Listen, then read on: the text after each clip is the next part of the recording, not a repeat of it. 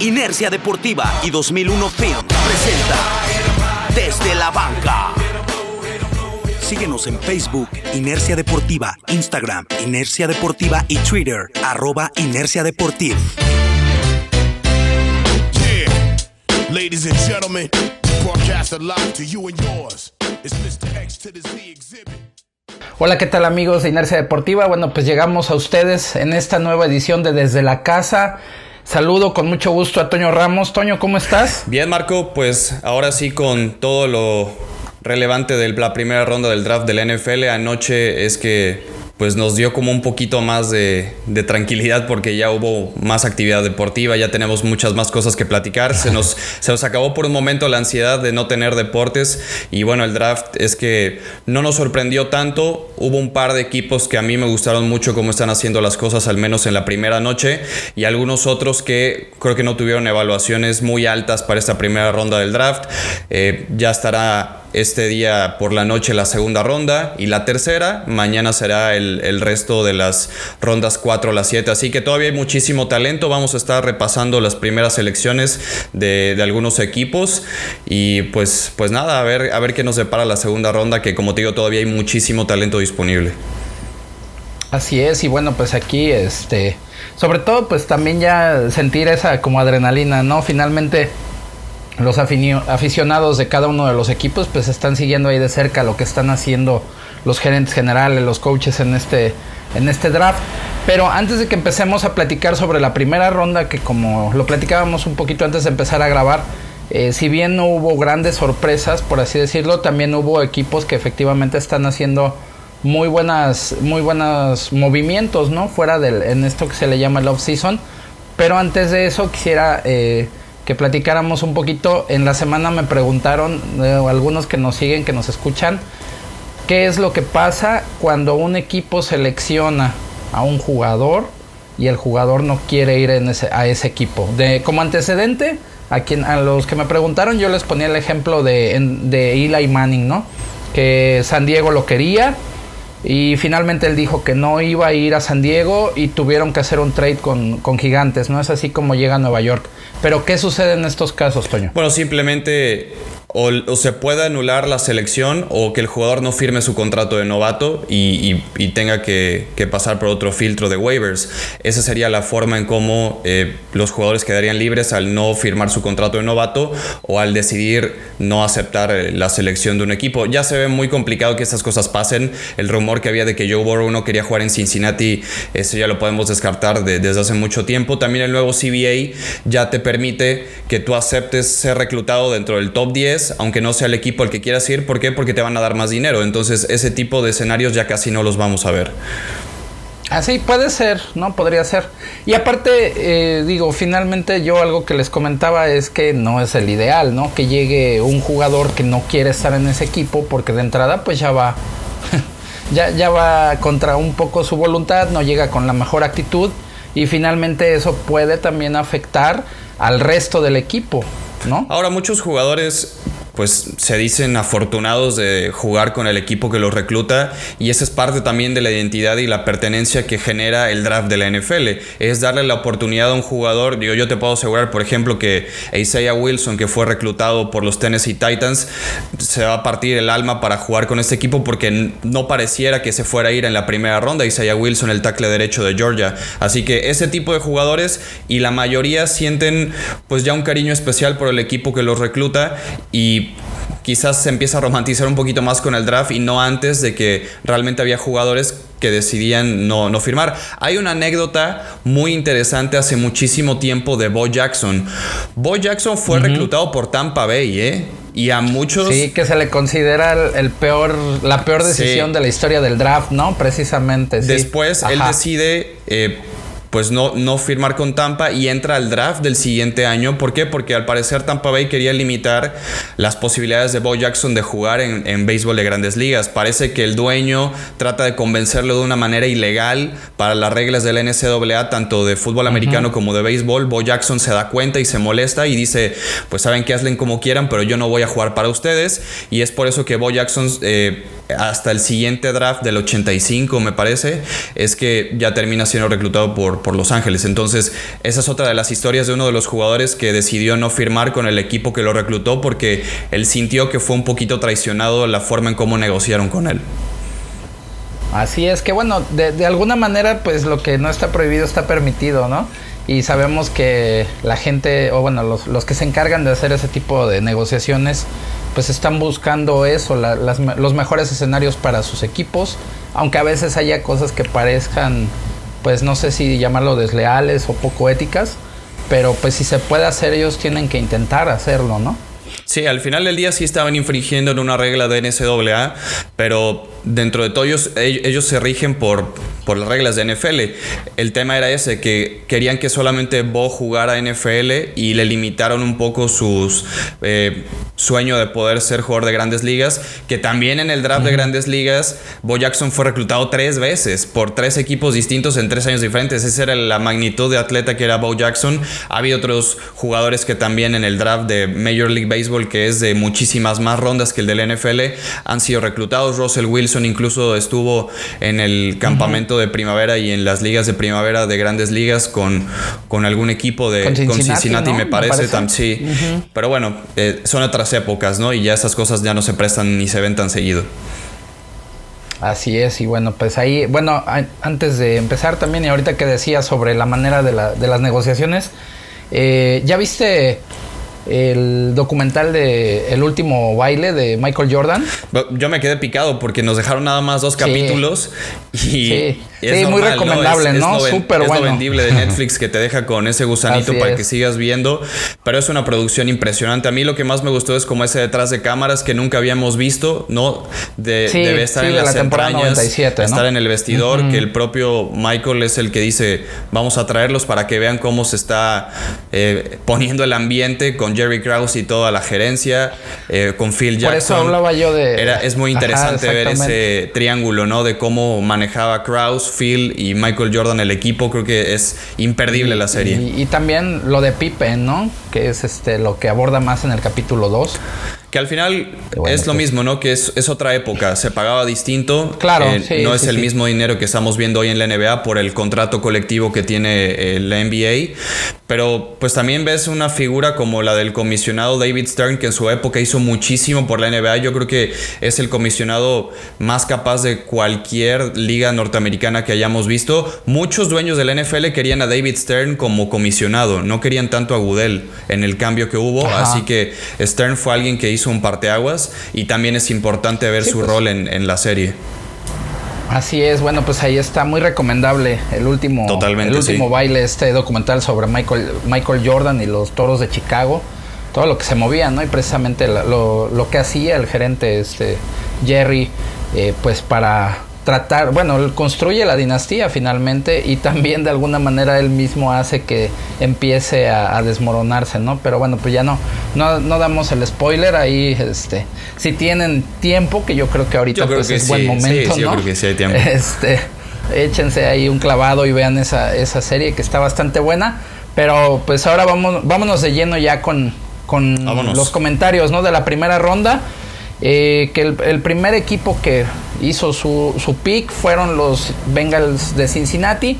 Pues lo que todo el mundo esperaba, ¿no? Eh, finalmente acaban llevándose a Joe Burrow, este quarterback de LSU, que llegaba pues ya prácticamente con esa etiqueta desde que estaba ganando el campeonato nacional o desde diciembre incluso ya se hablaba de, de este movimiento, ¿no? No, no de mucha sorpresa el mejor coreback disponible. Se va para Cincinnati, veremos qué es lo que puede hacer, si puede cambiarle la cara a la franquicia que, en estas últimas temporadas pues ha estado un mucho a la baja, ¿no? Yo creo que sí tiene la capacidad de revertir la mala suerte y, malas tomas de decisiones que ha tenido Cincinnati.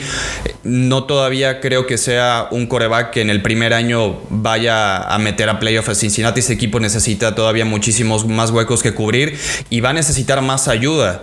Sí, no solamente es Joe Burrow y AJ Green o lo que pueda hacer Joe Mixon.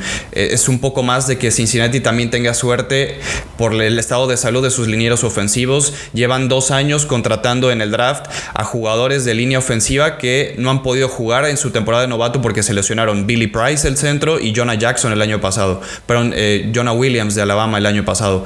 Así que tienen que esperar a que sus linieros estén sanos, que le pongan un buen equipo alrededor a Joe Burrow, porque yo creo que por supuesto tiene la capacidad para paulatinamente ir mejorando esta franquicia. Era el pick más cantado, era el secreto a voces de este draft y así lo hicieron los Bengals. En el número 2, a mí me encantó Chase Young. Chase Young para mí es el mejor jugador de este año, el mejor prospecto.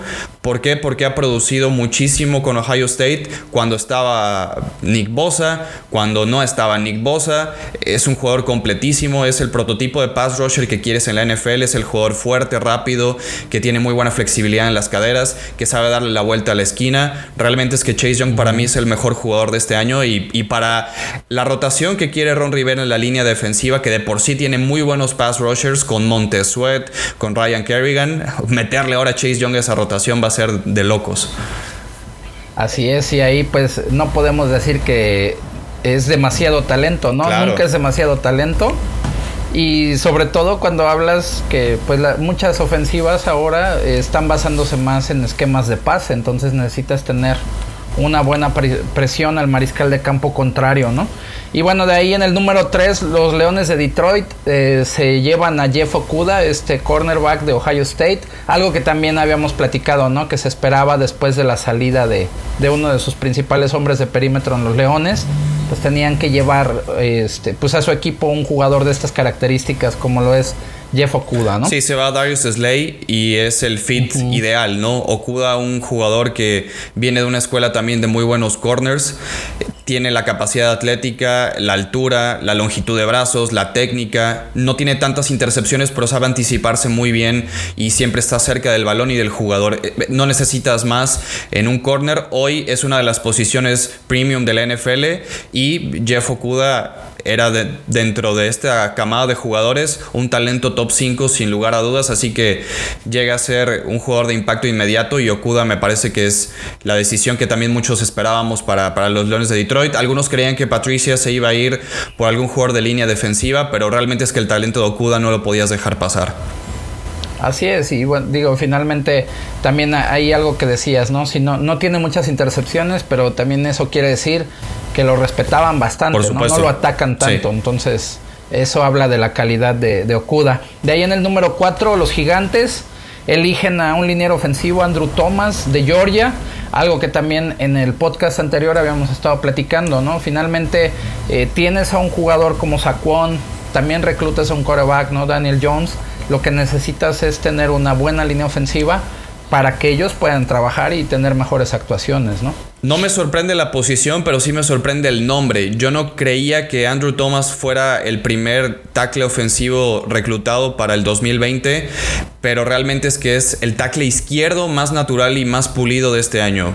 Eh, había otros jugadores como Tristan Wirfs que puede jugar de tackle derecho, puede ser guardia, puede ser tackle izquierdo. Estaba Mekai Beckton que es puramente un tackle izquierdo masivo con una corpulencia mayor que la de Andrew Thomas, pero Andrew Thomas tiene un juego de pies que a mí me encanta, tiene un primer kick step que es, es de lo más fluido que hay en esta generación. Y pues está muy claro lo que quieren hacer, ¿no? Como tú lo dijiste, hay que proteger a Daniel Jones y seguir también abriéndole huecos a Saquon Barkley, así que Andrew Thomas, como te digo, sí siento que pudo haber sido otro jugador, pero entiendes por qué Dave Gettleman lo quiso hacer eh, la selección número 4 por lo natural que es como tackle izquierdo.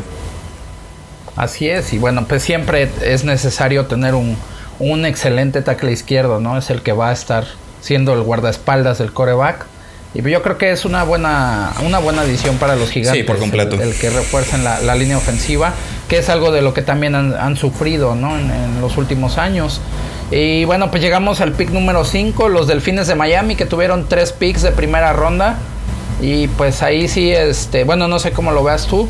A mí honestamente sí me sorprende que eh, Tua, el quarterback de Alabama, se haya ido para Miami en el sentido de que como venía esta situación de la lesión, eh, que lo hayan seleccionado tan alto, ¿no? Pero probablemente aquí, bueno, pues eh, Miami no se podía dar el lujo de perder un talento como este que todavía seguía disponible hasta, hasta este momento, ¿no? Bueno, toda la campaña de, de los Delfines de Miami la temporada pasada era tan sería ilógico que no hubieran tomado tú en el pick Yo entiendo todas las lesiones, entiendo el miedo que hay de que pueda recaer por, por el problema de la cadera, pero para mí fue la decisión más inteligente. Es pensar por el futuro de tu franquicia, es creer en los exámenes médicos que ya pasó Tua y que no va a tener ningún problema.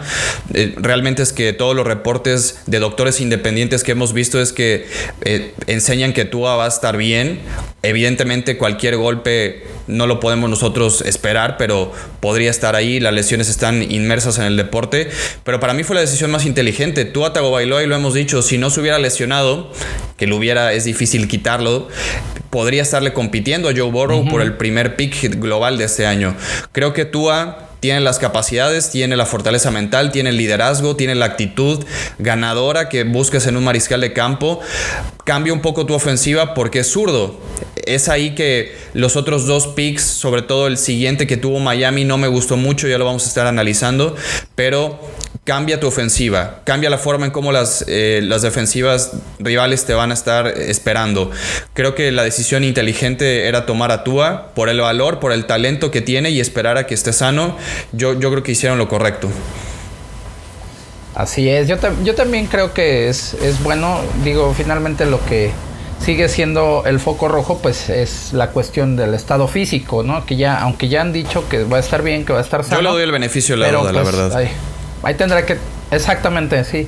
Yo creo que también, y ahí, bueno, pues tendrá, yo creo que una gran posibilidad, si está sano, de poder estar compitiendo para ser el coreback titular, ¿no? Está Fitzpatrick, está Josh Rosen, y pues ahí podríamos ver a Tua. Y podríamos ver un eh, trade. Quizá llevando a los delfines. Sí, podríamos ver un trade por Josh Rosen. Yo, no sé qué tan bien le cayó esto a, Rosen porque hace un par de años lo reclutan los Cardinals y al año que viene le llevan a Kyler Murray. Hacen un trade de Arizona a Miami para llevarse a Rosen a los Dolphins y al año que viene reclutan a Tua. Entonces, el pobre Josh Rosen no ha podido jugar, tampoco es el jugador más pulido, pero creo que necesita una oportunidad de establecerse en un sistema con un coordinador que lo quiera y con un buen abanico de, de jugadores porque merece una oportunidad Josh Rosen. Ya han salido rumores de que igual los Patriotas alzan la mano por Rosen. Me parece un poco apresurado porque no tienen el capital de draft para hacerlo. Bueno, eh, de, selecciones altas, eh, por ahí de, tercera y de cuarta ronda, Patriotas está inundado de selecciones, pero hay que ver cuál es el futuro de, de Josh Rosen.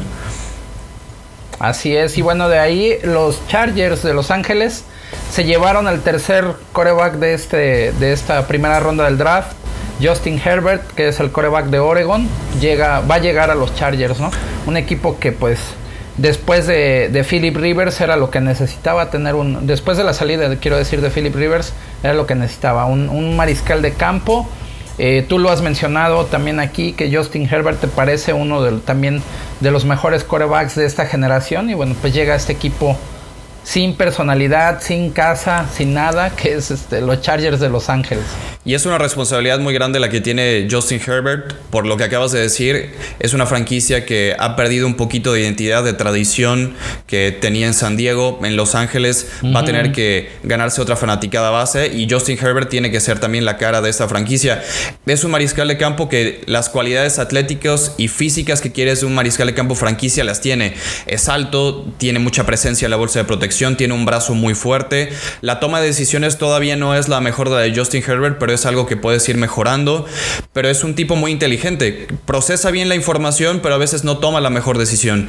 Ese es simplemente lo que le hace falta eh, corregir a Justin Herbert, que es parte del desarrollo que va a tener al profesionalismo, pero la decisión también era la correcta, era la que muchos esperábamos. Y Justin Herbert de verdad es que muchos creen que no es muy atlético, pero cuando lo vean correr, salir de la bolsa de protección, cuando sea necesario, se van a dar cuenta de que no solamente es un pocket passer, es un jugador que, también puede hacer algo con las piernas. Como te digo, le hace falta un poquito de desarrollo, pero, pero los traits físicos para un coreback franquicia los tiene. Y bueno, pues ahí eso, eso es hasta cierto punto normal. Es algo que tendrán que trabajar con él, todo el staff de entrenadores, para mejorar esa parte, ¿no? De, de, toma de decisiones, de tener mejores lecturas, de eh, pues arriesgar menos la pelota, etcétera, eso se, eso se trabaja y tienen que ser algo que, tendrá que mejorar con el staff de entrenadores, ¿no? De ahí en el número 7, las Panteras de Carolina, Toño, Derrick Brown, un tackle defensivo de Auburn, eh, pues después de la salida de varios linieros defensivos precisamente de, Carolina, pues necesitaban un, tipo con estas características, muy bueno en el juego contra la carrera, eh, probablemente lo que se le puede eh, pues cuestionar un poco es su capacidad de rushear al coreback en situaciones de pase, ¿no? Totalmente, ya, ya lo dijiste todo, de Derek Brown es un tipo que tiene un piso muy bueno, ya sabes lo que te puede dar, pero creo que no tiene un techo de crecimiento tan grande, ¿no? Esa habilidad de presionar al mariscal de campo, creo que puede, ser muy poquito lo que vaya a crecer. Hay muchas personas que no les gustó el pick. ¿Por qué? Porque dejaron pasar a Isaiah Simon, las Panteras de Carolina, que es uno de los talentos atléticos más dominantes que hayamos visto en los últimos años, que es linebacker, safety, que puede jugar de lo que tú quieras en Clemson.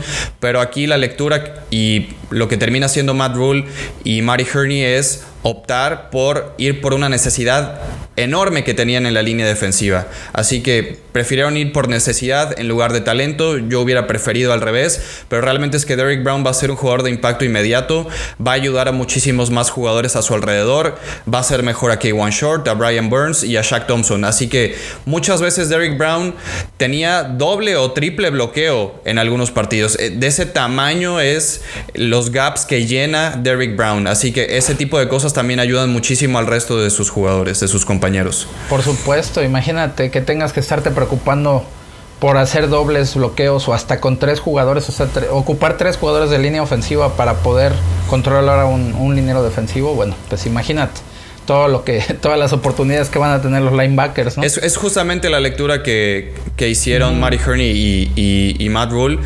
Es parte de construir una defensiva de atrás para adelante. Es, es de libro, ¿no? Prácticamente hacerlo.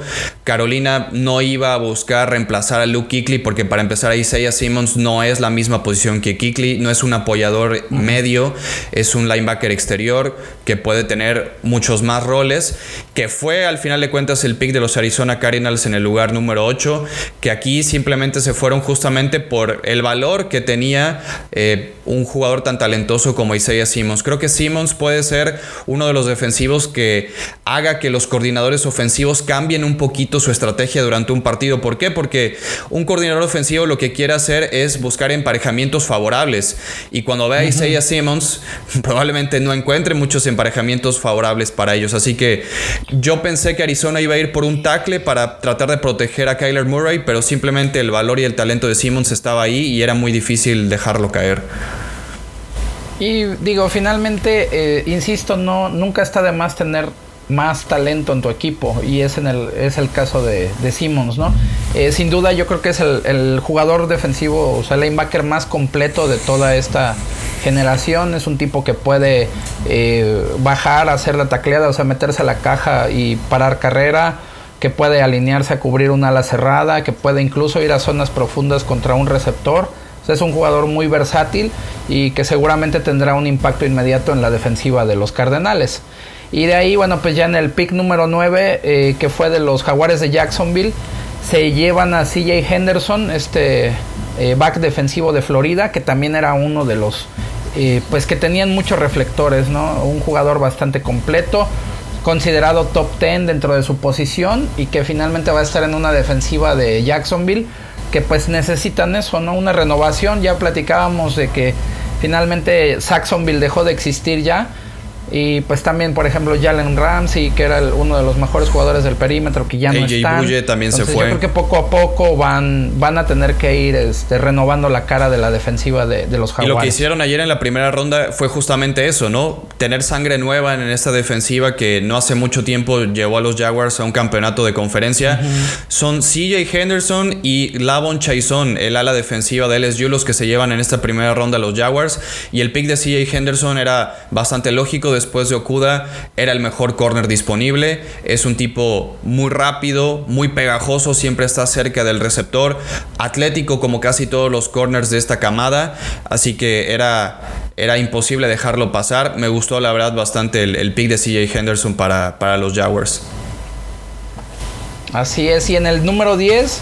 Eh, los Browns de Cleveland se llevan a Jedrick Wills, un tackle ofensivo de, de Alabama. Y bueno, pues parece que eh, siguen intentando eh, dotar de, buenas armas a, este equipo, a esta ofensiva que tiene muchos nombres, pero que finalmente no pudo, no pudo explotar como se debía la temporada pasada. ¿no? Y la prioridad es eh, proteger a Baker Mayfield. En la agencia libre trajeron a Jack Conklin de Tennessee, que va a ser el tackle derecho. Y curiosamente, Jedrick Wills yo lo veo solamente como tackle derecho en la NFL, pero parece que va a ser la transición como tackle izquierdo. Ayer estaba comentando que Wills tuvo que jugar como tackle derecho en Alabama. ¿Por qué? Porque tú eras zurdo. Entonces, la posición más ah, importante de la línea ofensiva para Alabama en ese momento era el tackle derecho. No significa que Wills no pueda ser buen tackle izquierdo. Yo creía que eh, los Browns iban a ir por un tackle izquierdo más natural como Mekai Beckton. Como te digo, no significa que Wills no pueda jugar del lado izquierdo de la formación. Creo que Wills pudo haber sido un tackle derecho multimillonario en su carrera en la NFL y All Pro durante muchos años pero claramente lo van a hacer la transición al tackle izquierdo, así que los dos pilares en los exteriores de la línea ofensiva de Cleveland van a ser ahora Jedrick Wills y Jack Conklin para proteger a Baker y creo que la idea de Cleveland va bastante bien. Pues sí, esperemos. A, esperemos las, fichitas de alrededor, a ver si las figurines de alrededor se, se comportan, ¿no? Y quieren jugar. Eso, exactamente, que es lo que hemos dicho tienen nombres interesantes, pero no, eso no te asegura que tengas un equipo, ¿no? Aunque haya, aunque haya mucho talento, debes de poder pues lograr esa conjunción. De ahí eh, los Jets también seleccionan a otro liniero ofensivo, Beckton precisamente, este tackle de Louisville. Llega a los, a los Jets de Nueva York, que también está considerado como un top 10 dentro de su posición. Y pues ahí tendrá eh, pues que ayudar de manera inmediata a Livion Bell, a ver qué tal, qué tal le va en esta temporada. Y pues evidentemente también para proteger a Sam Darnold, ¿no? Sí, es parte del mismo concepto que platicamos de Cleveland con los Jets, proteger a Sam Darnold y ayudar a Le'Veon Bell en el juego terrestre, así como con Cleveland lo quiere hacer, protegiendo a Baker y dándole más huecos y oportunidades de correr a, Nick Chubb. Eh, Mekai Beckton es un jugador pesadísimo que no debería moverse por lo que pesa, pero tiene esa capacidad atlética y, y velocidad, tiene buen juego de pies, tiene unos brazos muy largos que es importantísimo para cualquier tackle izquierdo, así que eh, son, son decisiones correctas, tanto la de Cleveland como la de los Jets, proteger a sus inversiones, que al final de cuentas son sus jóvenes mariscales de campo. Así es, y bueno, después en el número 12 a lo que nos tenemos que acostumbrar a Las Vegas Raiders. Y al show de Mike Mayo que también nos tenemos que acostumbrar porque no me gustó mucho el pique. Sí, ahí bueno, Henry Rocks, tercero, ¿no? Que es este un receptor de Alabama, llega a, a los Raiders. Aquí sí es, es, fue un poco extraño este pick. Sí, yo no pensé nunca que Henry Rocks fuera a ser el primer receptor en irse en el draft. Veía por encima a CeeDee Lamb y a Jerry Judy. La verdad es que Derek Carr no está muy caracterizado por ser un jugador con un brazo enorme y Henry Rocks es muy rápido. Entonces, hay que ver cómo van mejorando el timing poco a poco. Para eso está el campamento de entrenamiento y todas las prácticas. Porque Henry Rocks es tan rápido que no sé si Derek Carr vaya a acertar tantas veces con él.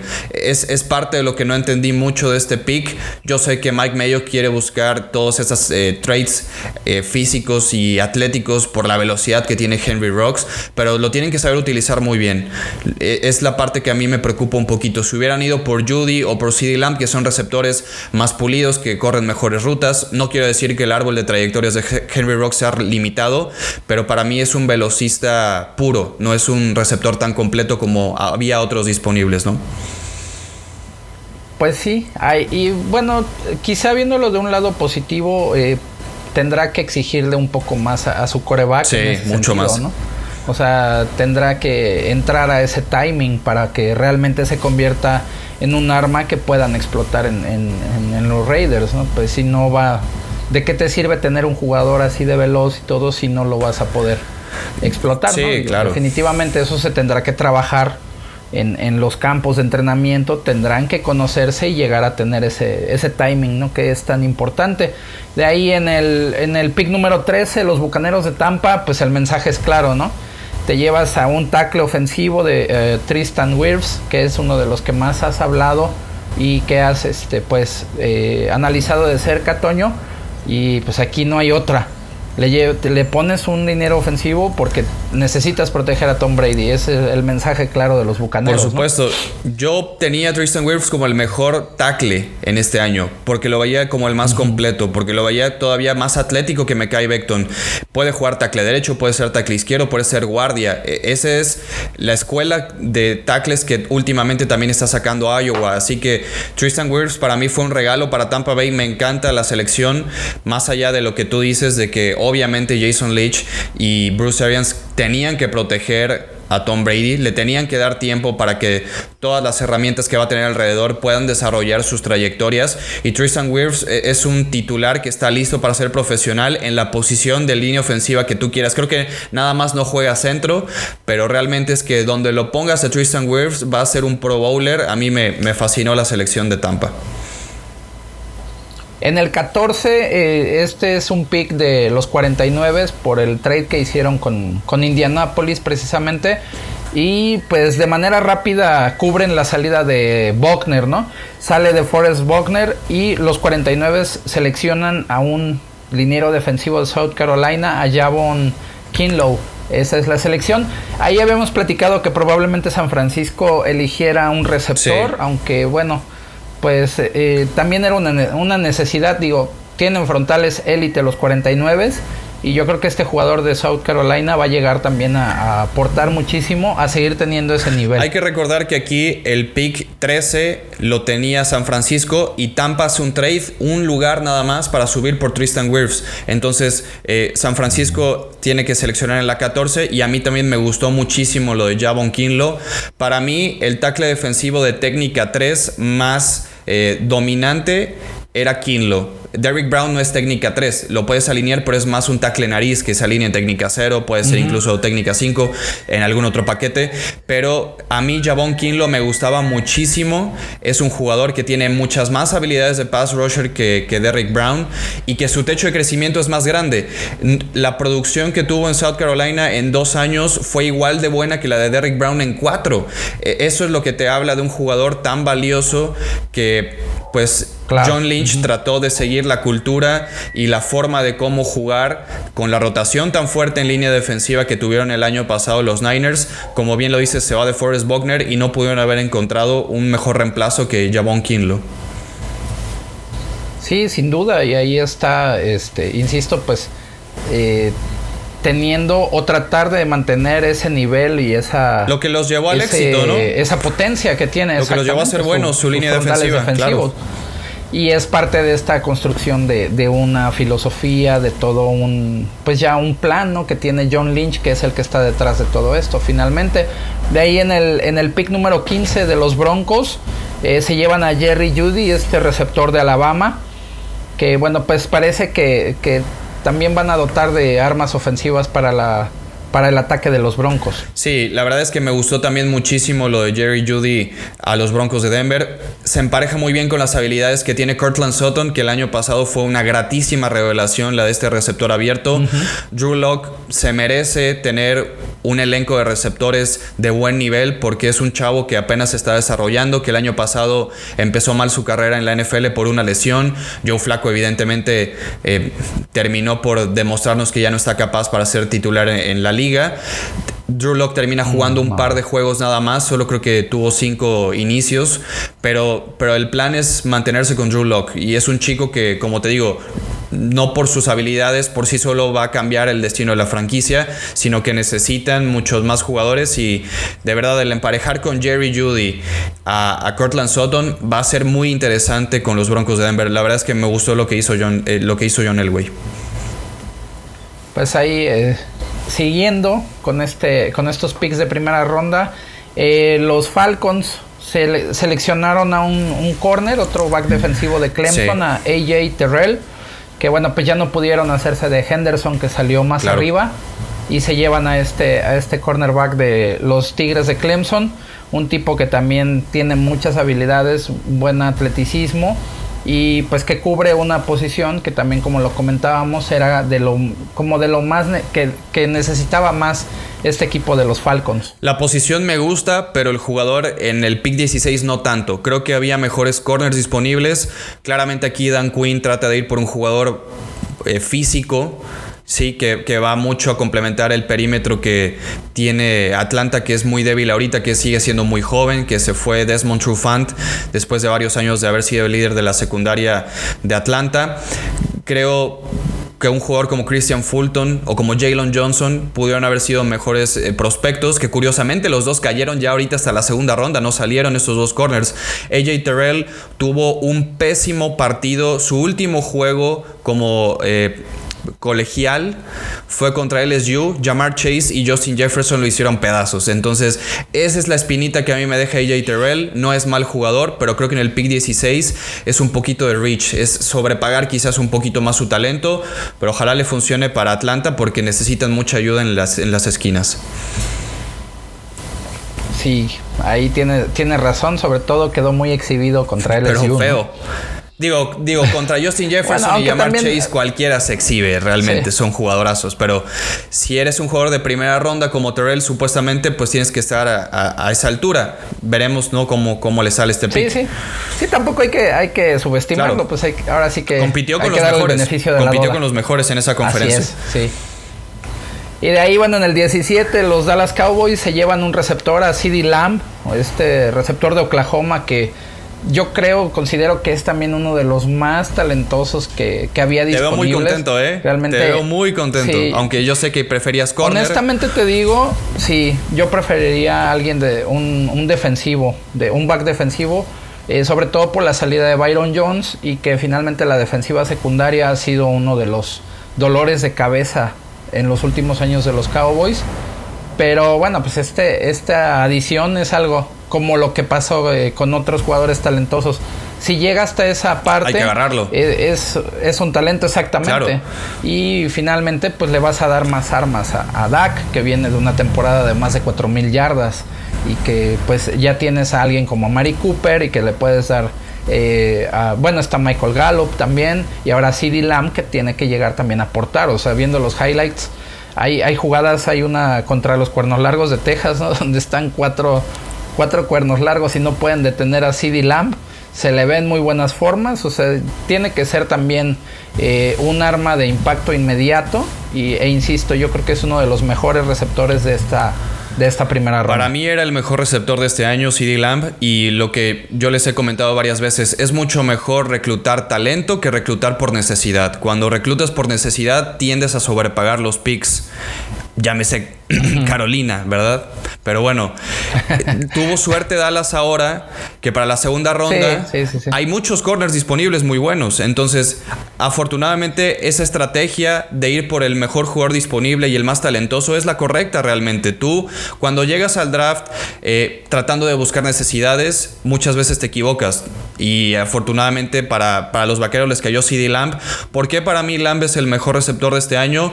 Yo sé que Jerry Judy es más rápido, yo sé que Jerry Judy corre mejores rutas, que tiene una mejor capacidad de separación con el corner, pero CD Lamb cuando tiene el balón en sus manos es una locura, es imparable promedió, 11, promedió 11 yardas después de la recepción. Estás hablando de que casi te da un primero y 10 extra después de haber atrapado el ovoide. Esa, esa es la habilidad de CD Lamb. Y eso también habla mucho del valor de un buen receptor, las, las llamadas este, yardas después del contacto. Lo que puedes hacer ya después de que cachas la pelota y puedes ganar ese extra de yardas. Eso, eso es un valor muy alto para un receptor. Te habla de, de lo talentoso que puede ser y de la potencia que puede tener. Y otro, y otro detalle, para terminar ah. lo de CD Lamp, otro detalle que para mí lo hacía mejor es que bloquea muy bien. Jerry Judy no bloquea tan bien, pero digo, es complementario a las habilidades que necesitas principales de un receptor, ¿no? Es, es este fundamental un que un receptor sepa bloquear bien y es difícil encontrarlos. Y bueno, de ahí pasamos al pick 18, que son los Delfines de Miami. Se llevan a un liniero ofensivo, a Austin Jackson de los Troyanos del sur de California. Bueno, pues si ya, si ya te llevaste un coreback, necesitas también línea ofensiva. Yo creo que los Delfines eh, hicieron buenos picks en esta primera ronda, todavía tienen uno más. Pero pues ahí están mandando el, pues el mensaje claro, ¿no? Tratan de reconstruir, sobre todo a la ofensiva que es algo que no ha caminado bien ya desde hace varios años para los Delfines. Yo esperaba más de Miami, sinceramente. Me encantó Tua Tagovailoa, pero los siguientes dos picks de primera ronda, que es Austin Jackson y Noah Binogini, que es un corner de Auburn, no me gustaron. Eh, como yo te decía, tú es zurdo, Austin Jackson es tackle izquierdo natural. Pudieron haber ido por Josh Jones de Houston, que puede ser tackle derecho también, y proteger el lado ciego de Tua. E, es, lo mismo que hizo Alabama con, con, la línea ofensiva de Crimson Tide cuando jugaba Tagovailoa. Al ser zurdo, la prioridad pasa a ser el tackle derecho. Austin Jackson yo no lo veo como un buen tackle derecho. Me parece que va a ser tackle izquierdo, y ahí es donde para mí choca un poco la decisión de agarrar a Tua y, al mismo tiempo ir por un tackle izquierdo que para mí se tenía que haber ido en la segunda ronda. Yo no veo talento de Austin Jackson de primera ronda y que no es tackle derecho. Así que eh, eso no me gustó a mí de, Miami, sinceramente. Yo pude haber escogido algún otro tackle, como te digo, Josh Jones, que es tackle derecho también, o el mismo. Eh, este jugador que se fue a, los Tennessee Titans, que se me pasó el nombre ahorita, eh, Isaiah Wilson de Georgia. te digo. Isaiah Wilson era un tackle derecho natural. Pudo haber sido también el fit ideal para Miami. Así que esas dos selecciones de primera ronda restantes de los Dolphins no me gustaron. Ahí fue, y se fue muy abajo, pero bueno, ahorita, ahorita seguimos platicando de ahí. En el 19, el segundo pick de Las Vegas Raiders. Eh, Damon Arnett, un, un corner, otro back defensivo, esta vez de Ohio State. Ahí, pues probablemente este haya sido un mejor pick para, para los Raiders, ¿no? Puede haber sido un mejor pick para segunda ronda. Es que seguimos en lo mismo. Yo, yo siento también que, que aquí los Raiders tenían esta necesidad de corner, pero yo no veo mucho más talento de Arnett a comparación de Trevon Diggs o de Jalen Johnson o, de Jeff Gladney, que se, que se fue en primera ronda a Gladney. Jalen Johnson y Christian Fulton, por ejemplo, y Trevon Diggs siguen disponibles para este segundo día, pero lo de Damon Arnett, yo no le veo cualidades realmente de primera ronda. Él jugaba del otro lado de la formación de Jeff Okuda en Ohio State. Eh, no significa que sea mal corner, pero para mí el valor de Arnett no era de primera ronda. Yo realmente estoy sorprendido del no quiero decir mal draft que tuvo eh, Mike Mayo con las Vegas Raiders, pero esperaba más de él, sinceramente. Ahí sí tiene razón. Pues sí estaba disponible Trevon Diggs. Claro. Pudiste haber haber ido por, Fulton que sigue disponible. No es increíble que estos tres corners hayan caído tanto a la segunda ronda o pudieron haber ido por Jeff Gladney que al final de cuentas lo toma Minnesota que me parece un pick fabuloso. Para mí el draft más completo de ayer han sido el de los Vikings y ya lo vamos a estar repasando al ratito, pero sí este pick de, de los Raiders no me convenció tanto. Bueno, pues ahí tendremos también otro que tiene el beneficio de la duda. De ahí en el lugar número 20, los Jaguares de Jacksonville con su segunda su segundo pick en esta primera ronda se llevan a Clayvon Chason, que es un edge, un, un rusher de LSU. Y pues ahí finalmente lo que platicábamos, ¿no? Tratar de reconstruir la defensiva. Un, un elemento ahora, un frontal defensivo llega a, a los Jaguars para tratar de volver a hacer esa esa defensiva tan respetable que los llevó a, una final de conferencia. Sí, a mí los dos picks de los Jaguars, como te dije hace ratito, me gustaron, CJ Henderson y Chason. Realmente aquí el mensaje que mandaron los general manager y los scouts de la NFL es que de los edge rushers este año, Chase Young y Chason están en otro nivel porque fueron los únicos dos pass rushers que se fueron este año.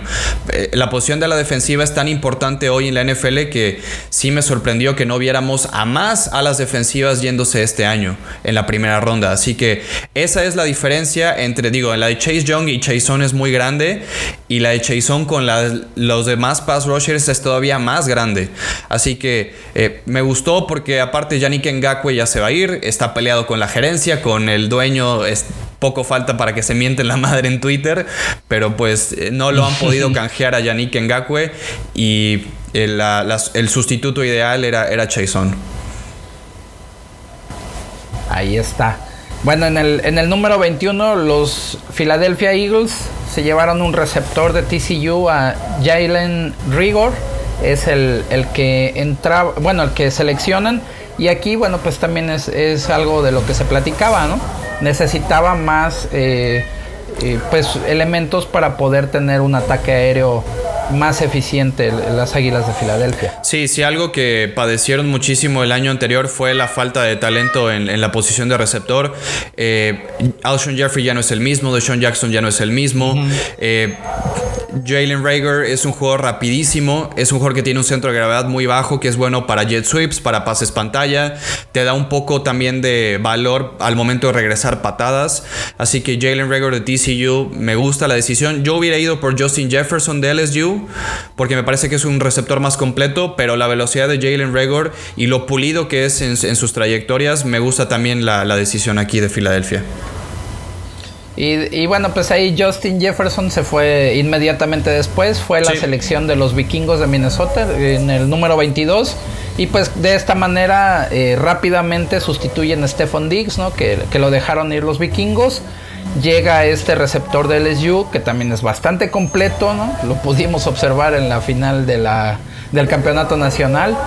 Y pues será interesante a ver ahora cómo lo van a involucrar en la ofensiva, cómo será eh, o sea, ¿cómo, ¿cómo van a combinar las habilidades de Tillen y de Jefferson ahora en esta ofensiva de los vikingos? Sí, a mí me gustó muchísimo esta decisión de Minnesota. La producción que tuvo Justin Jefferson en LSU fue monstruosa y realmente si Justin Jefferson creemos que es bueno, llamar Chase que viene el año que viene puede ser todavía mejor. Eh, me gusta lo que tú dices de cómo van a tratar de complementar lo que hace Adam Tillen y Justin Jefferson. Justin Jefferson puede ser también un slot receiver y es el slot receiver más raro que he visto. ¿Por qué? Porque es muy grande y muy fuerte, pero tiene esa agilidad para en trayectorias cortas generar separación. No es el slot receiver normal. Lo puedes alinear también por fuera. Así que Justin Jefferson lo acomodas en, donde quieras en tu ah. ofensiva.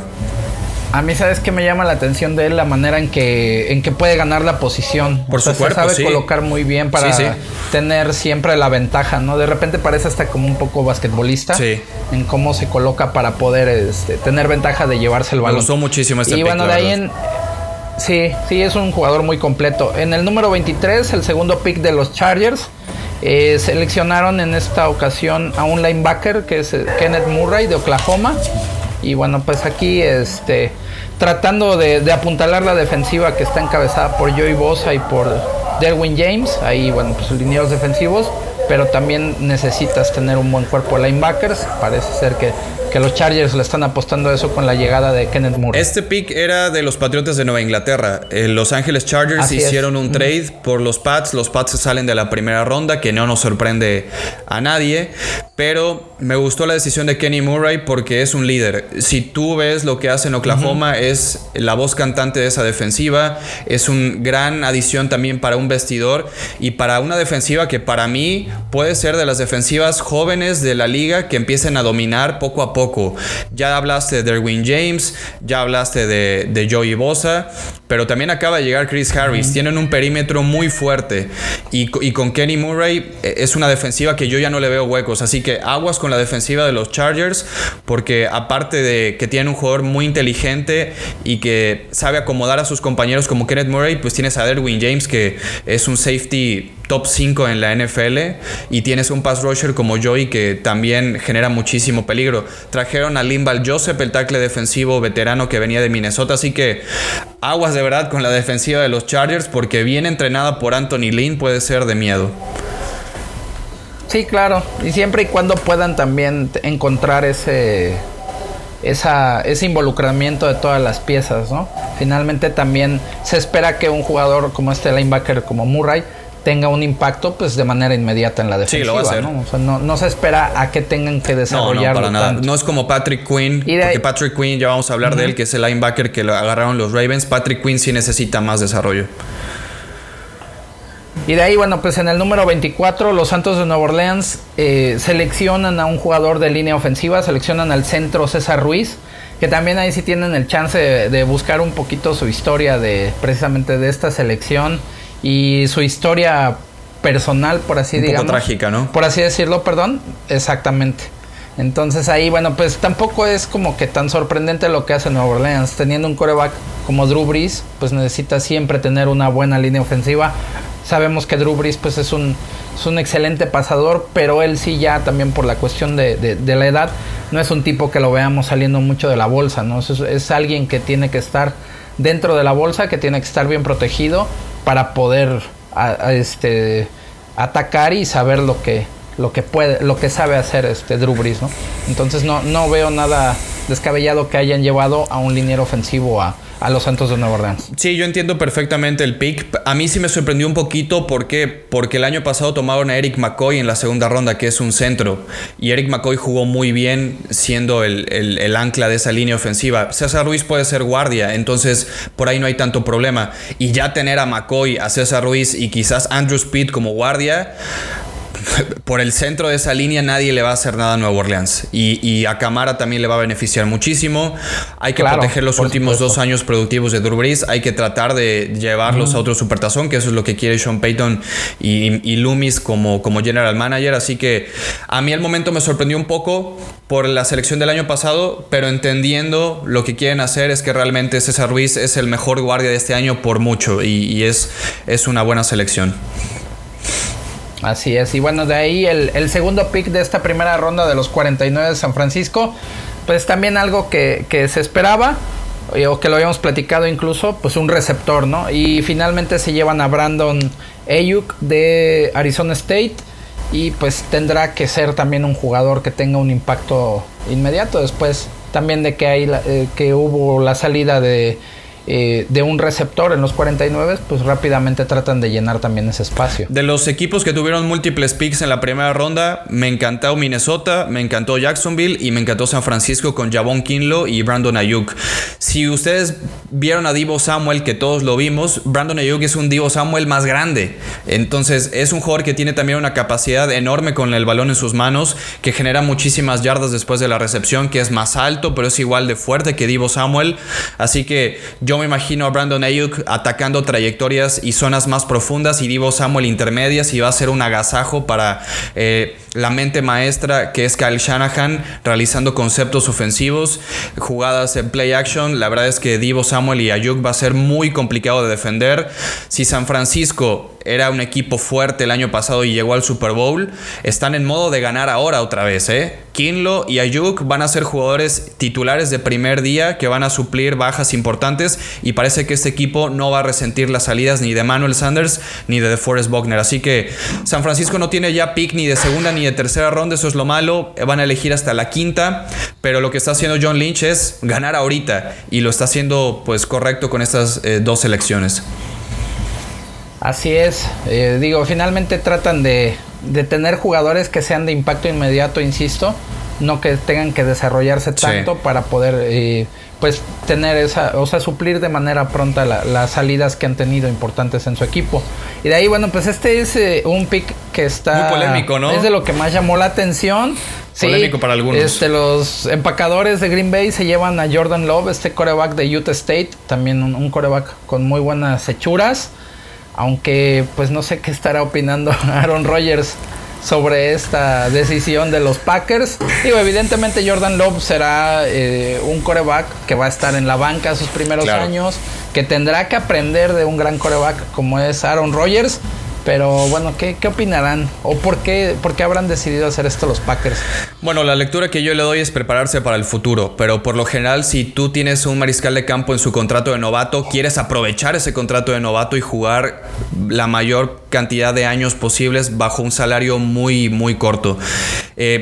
35 eh, años tenía Brett Favre cuando tomaron a Aaron Rodgers, 35 años tiene Aaron Rodgers cuando toman ahora a Jordan Love, así que es un prospecto a mediano largo plazo, pero para mí también significa que hay que meterle presión a Aaron Rodgers para sacar un segundo anillo de Super Bowl. Es, esa para mí también es, se limita un poquito más los años en los cuales Rodgers puede ser productivo y la gerencia y por ahí eh, Matt LeFleur también pueden estar presionando y decir, ¿sabes qué, Rodgers? Eh, ya queremos que des tu último estirón, que consigamos otro anillo y también es una vara muy alta para Jordan Love, ¿no? El listón de poder ser el sustituto de Rodgers es muy alto, como tú dices, le, hace falta desarrollo, tiene que cuidar más la pelota porque tuvo muchísimas intercepciones con Utah State el año pasado. Ese para mí es la preocupación más alta con Jordan Love.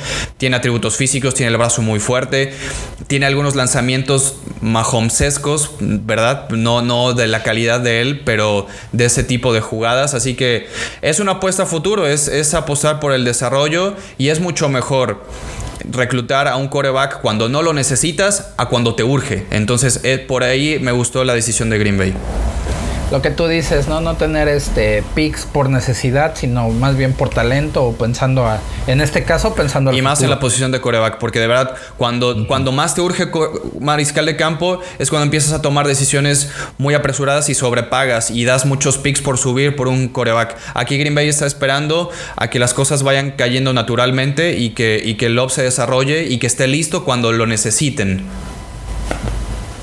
Así es.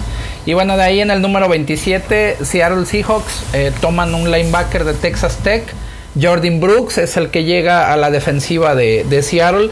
Aunque bueno, aquí hay varias interrogantes, sobre todo porque este jugador, eh, si bien es eh, bastante agresivo y baja bastante bien a la carrera, está involucrado siempre en las tacleadas, incluso atrás de la línea de scrimmage, pero estuvo lastimado, no pudieron verlo en el, en el Senior Bowl.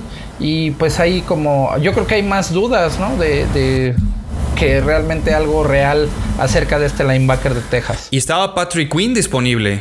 Eso es lo más sorprendente, que Patrick Quinn siendo un linebacker que no tuvo muchos años productivos en el LSU, que es muy joven, realmente Patrick Quinn no, no, tiene ni 21 años todavía, pero para mí me parecía mejor prospecto porque sabe cubrir mejor el pase y cuando tú encuentras un linebacker que sabe cubrir los pases, estás encontrando una joya. Eh, Jordan Brooks yo lo tenía catalogado como un jugador de segunda o incluso tercera ronda, realmente es que tenía tres linebackers mejor evaluados que él. Este pick sí me parece un poco apresurado por parte de los Seattle Seahawks. Yo hubiera preferido incluso un ala defensiva. Eh, estaba por ahí AJ Epinesa de Iowa, Jethro Gross Matos de Penn State. Pero bueno, eh, Pete Carroll sí siento que, que, se quiso comer un poquito el tablero de los linebackers y agarró a Jordan Brooks. El siguiente pick es el 28, el de Patrick Quinn a los, a los Ravens, que a mí me hubiera gustado más ver a ver a Patrick Quinn en Seattle pero bueno, eh, Baltimore creo que por fin encontró el reemplazo de CJ Mosley, que se fue hace dos años a los Jets. Todavía le hace falta identificar un poquito más cómo detener la carrera. Patrick Quinn no es el mejor tacleador, no es Kenneth Murray tacleando, pero como te digo, cubre muy bien el pase.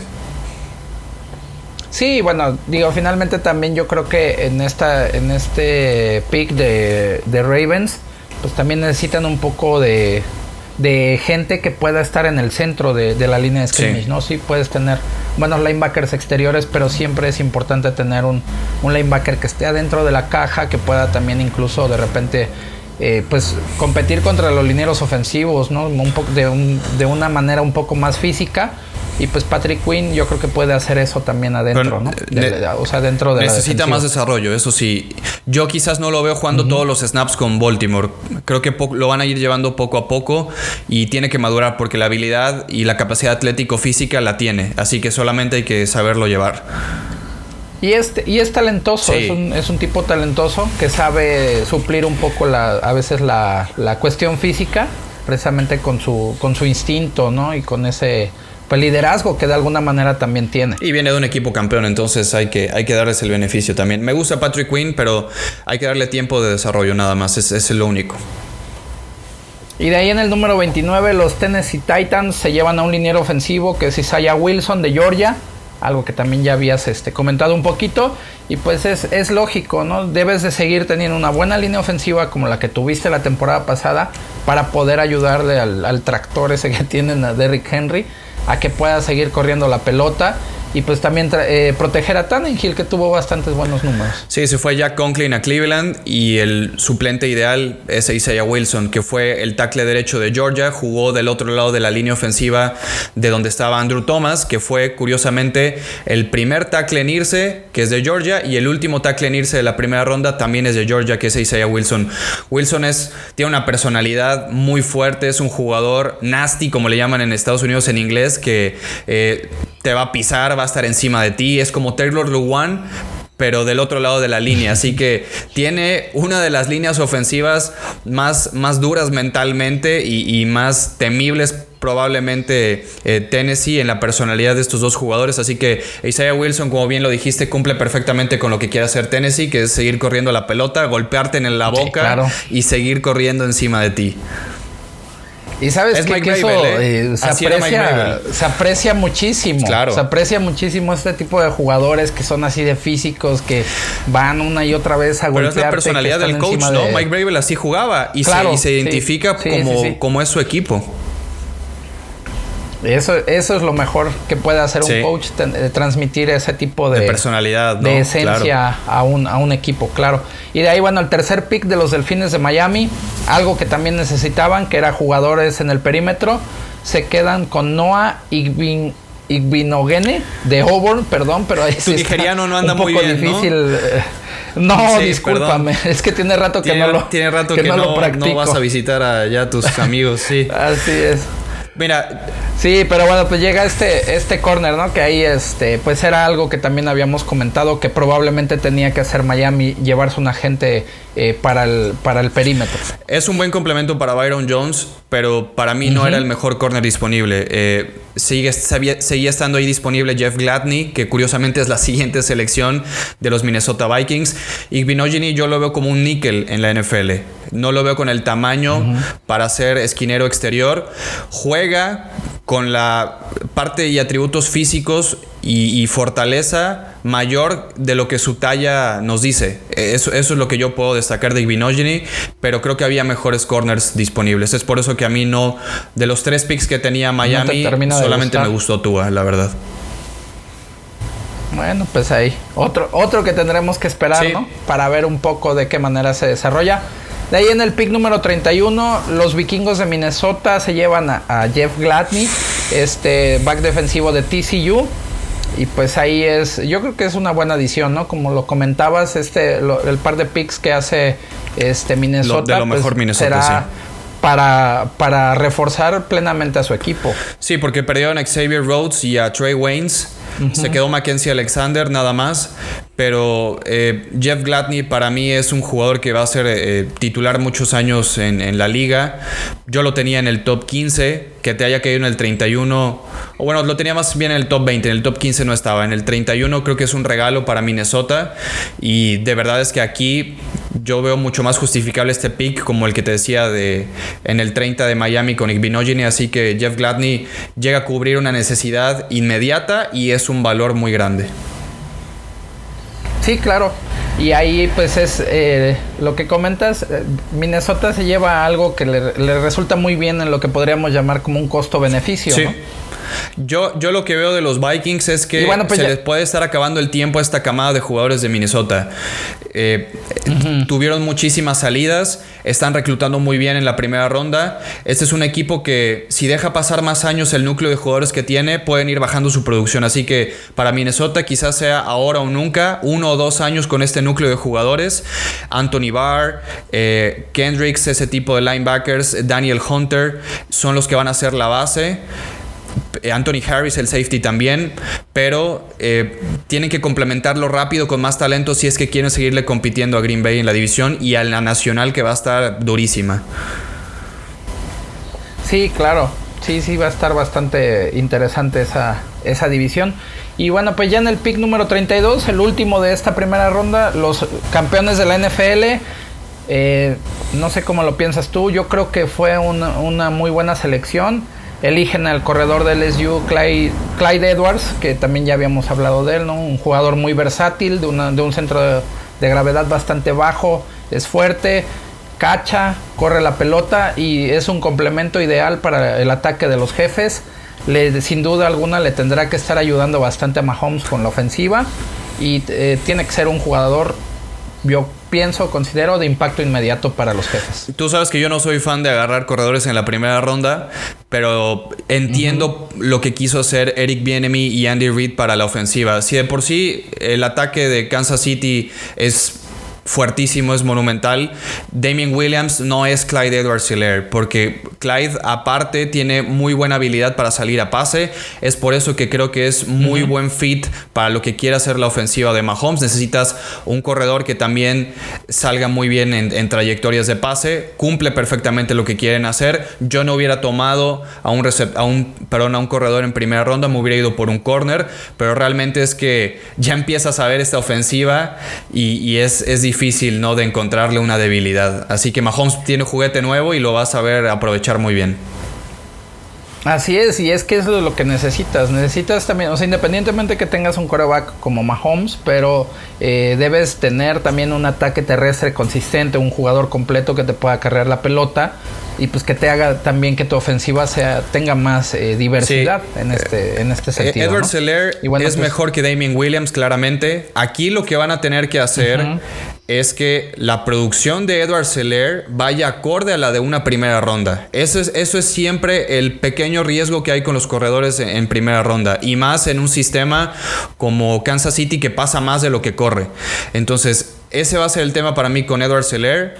Eh, pero realmente es que cayó en un equipo que no tiene muchas necesidades. Así que cualquiera hubiera sido buen pick probablemente ahí eh, se intentará balancear un poquito más la, la ofensiva, ¿no? Digo, sin perder la esencia y pues aprovechando las características de Mahomes, pero también eso te va a permitir que puedas acarrear un poquito más la pelota. Sí, sí. Y bueno, pues así, estos son los primeros 32 picks. El día de hoy sigue la segunda ronda, que bueno, pues ya ahí, este, Toño, tú estarás dando el análisis. Y pues ¿Algo más que podamos agregar para este, para este podcast que ya estamos llegando al final? Pues a, mí me sorprendió que hubiera tan pocos trades. Yo esperaba más, incluso en, el top 10. Lo que decía de la diferencia de edge rushers que hay entre Chase Young, Chason y el resto es abismal, que quedaron muchísimos todavía disponibles para la segunda ronda. AJ Epenesa, Jetur Grossmatos está disponible. Hay muchísimos corners que para mí cayeron más de lo que deberían de haber caído, como Fulton, Jalen Johnson, Trevon Diggs. Y no se tomó ningún safety, que eso también a mí me sorprendió. Xavier McKinney yo lo tenía muy alto. Me parece que es un jugador que tiene un IQ defensivo altísimo. Nadie tomó a McKinney. Y bueno, la profundidad de receptores sigue siendo absurdamente ridícula el talento que hay. Denzel Mims, T. Higgins, Michael Pittman Jr., eh, KJ Hamler, la Vizca Chenol de Colorado. Son muchísimos receptores que quedan todavía disponibles. Así que pues nos vamos a, dar vuelo en la segunda y tercera ronda con, con los receptores. También con algunos corredores que hay. Jonathan Taylor, DeAndre Swift, que es uno de los mejores jugadores eh, en la posición de corredor. Y a ver dónde caen los, el resto de los corebacks, ¿no? Jalen Hurts, Jacob Eason, son los dos mariscales de campo que a mí me llaman la atención. Por ahí Pittsburgh podría estar levantando la mano por Jalen Hurts. Hay que ver qué hace eh, Patriotas, si es que se anima a tomar a Jacob Eason o no. Así que va a estar muy interesante este segundo día. Así es, y bueno, pues ahí eh, es todo por el día de hoy. Gracias, Toño. Eh, mandamos muchos saludos a toda la gente que nos sigue, a la gente de Puerto Rico, Musitón. Y bueno, pues también a, los que nos siguen a través de Spotify, de YouTube.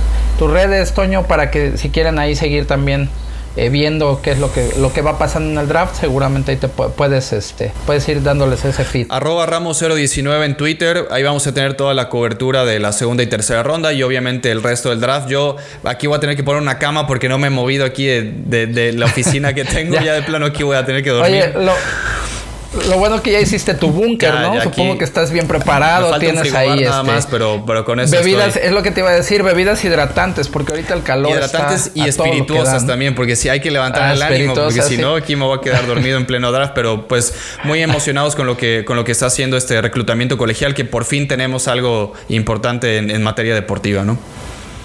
Así es, y bueno, pues también los invitamos a que nos sigan a través de las redes de Inercia Deportiva en Facebook, Twitter, Instagram. Y pues por, es todo por este podcast. Nos vemos y nos escuchamos para la que sigue. Síguenos en Facebook, Inercia Deportiva, Instagram, Inercia Deportiva y Twitter, arroba Inercia Deportiva. Yeah. Ladies and gentlemen, broadcast live to you and yours. It's Mr. X to the Z exhibit. Inercia Deportiva y 2001 Films presentó Desde la Banca